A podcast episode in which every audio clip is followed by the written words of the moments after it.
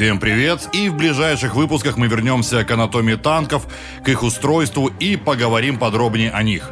И в этом выпуске мы расскажем о самом слабом месте танков – обзорности. Как решали эту проблему конструкторы самых первых машин? Зачем танку перископ? И на какую модель начали серийно устанавливать приборы ночного видения?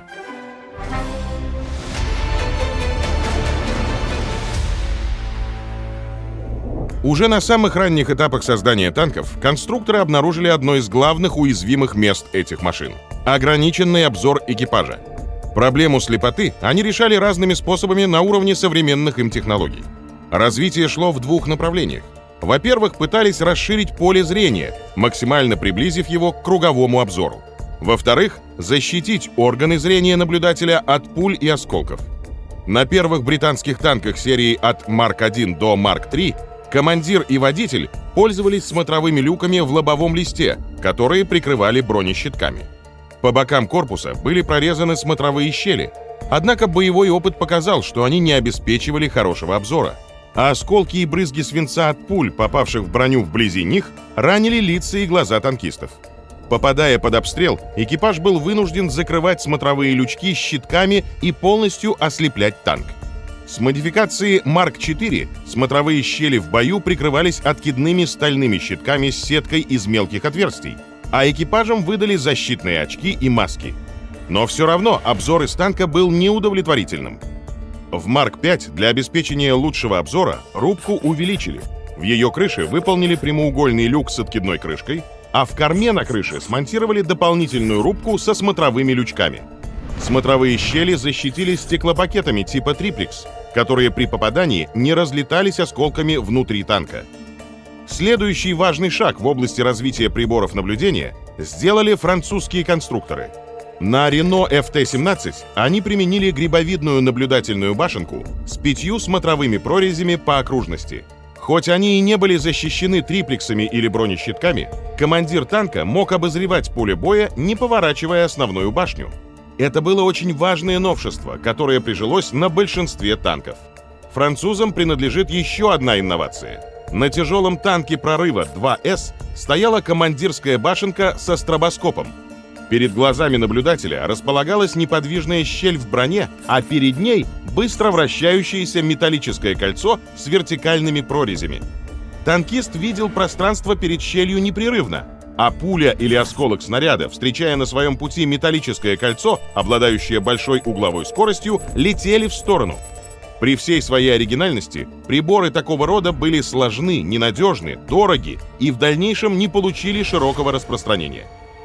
В межвоенный период стали массово применяться противотанковая артиллерия и крупнокалиберные пулеметы.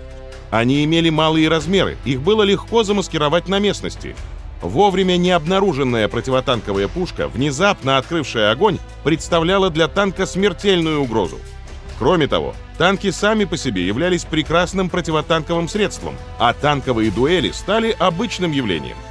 Тот, кто первый обнаруживал танк противника, получал значительное преимущество.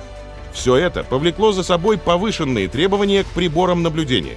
И здесь свое слово сказали немецкие конструкторы – на ПЗ-3 они полностью освободили командира от побочных обязанностей, оставив ему главные. Одним из приоритетов было наблюдение за полем боя. Для этого у командира была наблюдательная башенка со смотровыми приборами по окружности. Немецкий танк ПЗ-4Е вообще был рекордсменом по количеству и качеству приборов наблюдения. Их было целых 14. Но все равно, для более эффективного обзора поля боя, командиры танков всех стран были вынуждены, рискуя собственной жизнью, выглядывать из открытого люка.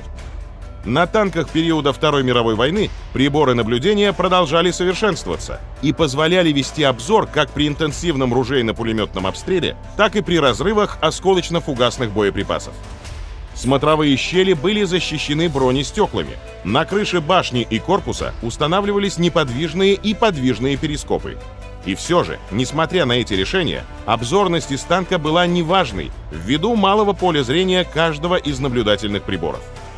В конце войны получили широкое распространение ручные кумулятивные противотанковые гранатометы, выстрел из которых пробивал любую танковую броню своевременно обнаружить фаустника – вопрос жизни и смерти экипажа танка. Поэтому командирам все так же приходилось высовывать голову в открытый люк башни. По итогам Второй мировой войны в послевоенный период пришлось отказаться от смотровых щелей. Они сильно ослабляли броневую защиту танка. Их полностью заменили перископическими приборами наблюдения, которые позволяли не только осматриваться по сторонам, но и за счет наклона перископа менять угол зрения. Некоторые модели получили даже стабилизатор, электрический дистанционный привод, переменную кратность увеличения изображения. Конструкторы обратили внимание на обеспечение всепогодного использования приборов наблюдения. Для этого на оптику установили дворники и обогреватели по типу автомобильных, системы обдува сжатым воздухом и омывания жидкостью под давлением.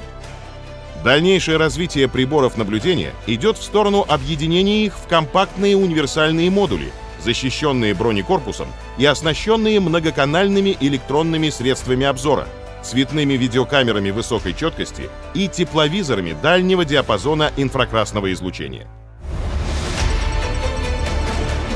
Даже в ясную погоду наблюдение за обстановкой во время боевых действий – тяжелая задача. Но все становится еще сложнее, если бой происходит ночью. Пришло время ответить на эти вопросы. Для танков ведение боя ночью и в условиях ограниченной видимости было большой проблемой.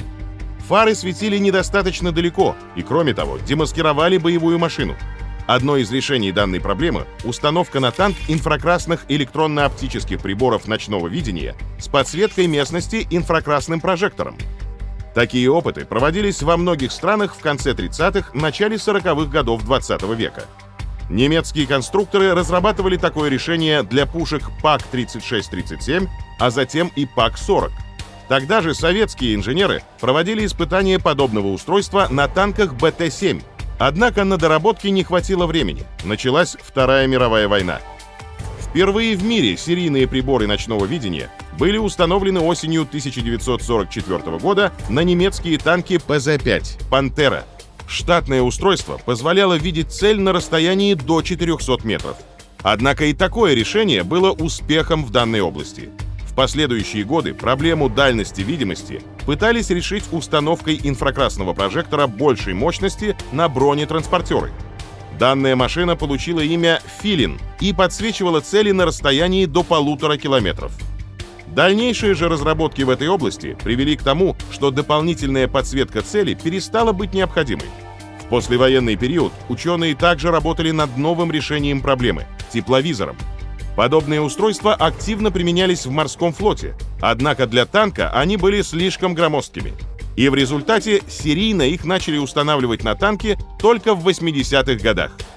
Гонка технологий, связанная с обзорностью, по напряженности не уступает гонке вооружений. Ведь создав танк, который хорошо определяет цели в любых условиях и направлениях, вы на шаг приближаетесь к созданию универсальной боевой машины, способной справиться с любой задачей –